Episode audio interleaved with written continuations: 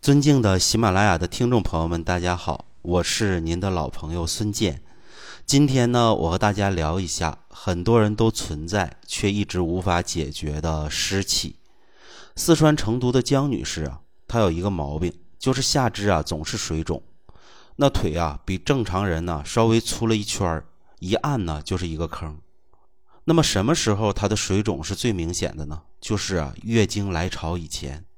在平时啊，水肿也是存在，只不过呀不是很明显。那么对这个水肿啊，江女士就怀疑是不是和心脏啊、肾脏啊出了毛病所导致的。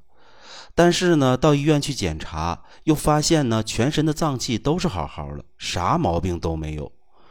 就这样啊，这个问题一拖再拖，一晃啊十年过去了，江女士啊已经四十五岁了。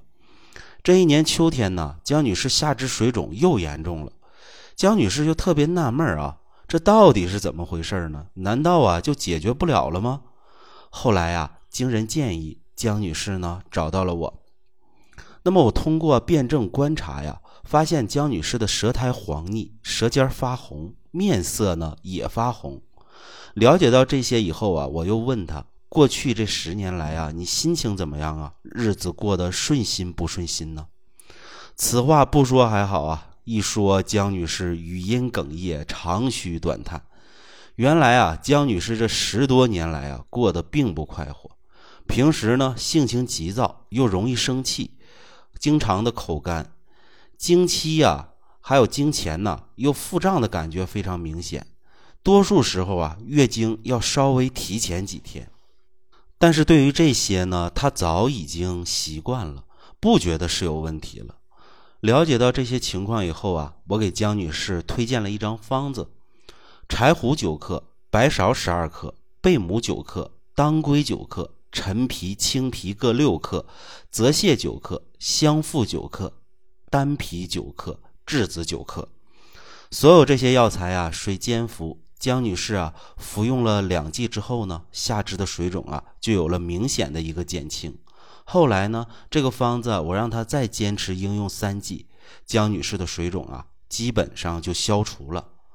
十年的下肢水肿，这一次啊消散的算是干干净净了，这让江女士啊也十分的高兴。那么这张方子啊，其实曾经被收录在《百家经典医案》这部书里。这部书啊是上世纪九十年代末出版的一部医案书籍。我后来在研习中医验方时啊，在这部书里见到了这个方子。大家可能很疑惑啊，这个方子有什么过人之处吗？竟然能被选用到百家经典医案里？那么我告诉大家，拿江女士的情况来讲，她的下肢之所以水肿十年不消，原因呢就在于肝郁气滞，遇久化火。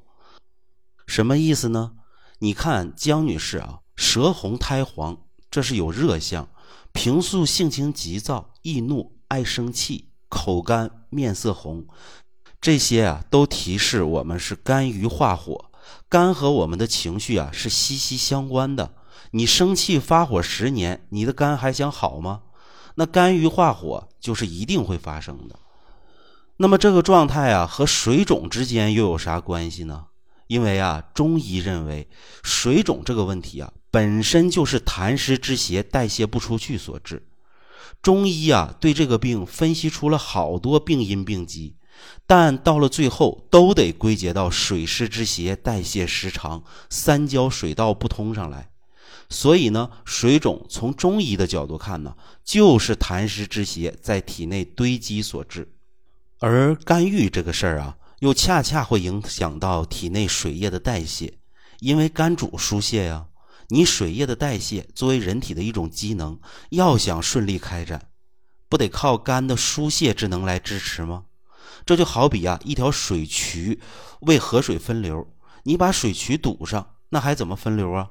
故而啊，肝的疏泄之能失常，人体水液呀就容易代谢失常，进而啊形成痰湿之邪。所以说呢，江女士啊，心脏没毛病，肾脏没毛病，问题啊就出在中医语境下的肝郁上来了。那么既然是这样，自然呢就要疏肝解郁，通过调肝来利水除湿。那好了，现在呢，我们看看江女士方子中的配伍：柴胡九克，白芍十二克，贝母九克，当归九克，陈皮、青皮各六克，泽泻九克，香附九克，丹皮九克，栀子九克。这个配伍啊，其实是古方化肝煎方子的化材。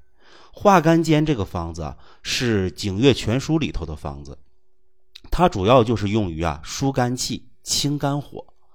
那化肝煎这个方子的组成呢，基本就是青皮、陈皮、芍药、牡丹皮、栀子、泽泻、土贝母、柴胡、香附、当归。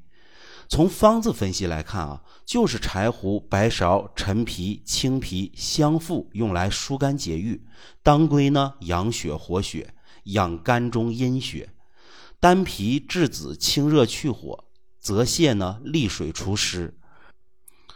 方中的贝母啊，虽然没有明确说明是哪种贝母，但是我个人的理解，应当就是土贝母，因为啊，化肝煎的原方啊，用的就是土贝母，而且土贝母啊，消肿的作用是比较明确的。那么等患者的肝气顺了，肝火消了，一身水液代谢正常了，他的水肿啊，自然就好了。所以啊，这就是啊化煎方这个方子的化材，用来治疗水肿的一个经典的方子。那看到这里啊，可能有人会说了：下肢水肿，谁没事犯这个病啊？这个也太少见了吧？这能有多大的一个说明意义啊？那么我跟大家讲啊，因为肝郁引发的水肿确实不多。但是啊，因为肝郁引发的痰湿内结，最后啊得其他病的人可是屡见不鲜的。比如说啊，最常见的就是肝郁情绪低落以后呢，可能出现的嗓子不适、有异物感，这个呀就是肝郁气滞、津液不行、痰湿内聚、痰气搏结于咽喉所导致的。那再比如说啊。有些人常年的肝郁气滞、抑郁寡欢，总是不顺心，结果呢睡眠就不好了，舌红，苔呢又比较黄腻，入睡难，爱做梦，这个呀就考虑是肝郁痰结，同时啊肝郁化火，痰火之邪扰乱了心神。那么最常见的就是有些人情绪一旦紧张或者低落，立刻就拉肚子、跑厕所，这就是啊肝郁克脾，影响了脾的运化，使得呢水湿不化，下注于肠，从而呢导致的便溏腹泻。所以说呀，肝郁和痰湿之邪的关系啊是非常密切的。古人讲啊，肝为生痰之枢，肝亦为生痰之源，这些话呀。都是有着道理的，所以说呢，要想让身体少一些痰湿，那就好好的调节和控制好情绪吧。肝气堵了，身体代谢不畅了，久而久之，痰湿之邪就慢慢找上你了。平时身体如果有莫名其妙的水肿现象出现，我建议你啊，及时做全面检查。首先要排除心脏、肾脏的器质性病变，如果一切都好。不妨考虑啊，从疏肝的角度来调治。当然呢，从健脾利湿的角度来调治呢，也是常见做法。这个以后啊，我再慢慢的去给大家讲。那么我推荐江女士的方子，也是针对江女士的体质辩证后做出的指导。如果哪位朋友啊想应用此方，也应在啊中医师的辩证指导下来借鉴化材，不宜自己盲目应用。那么好的，今天的节目呢就为大家讲到这里。如果您有任何问题呢，可以随时在评论区留言，我会及时的给您回复。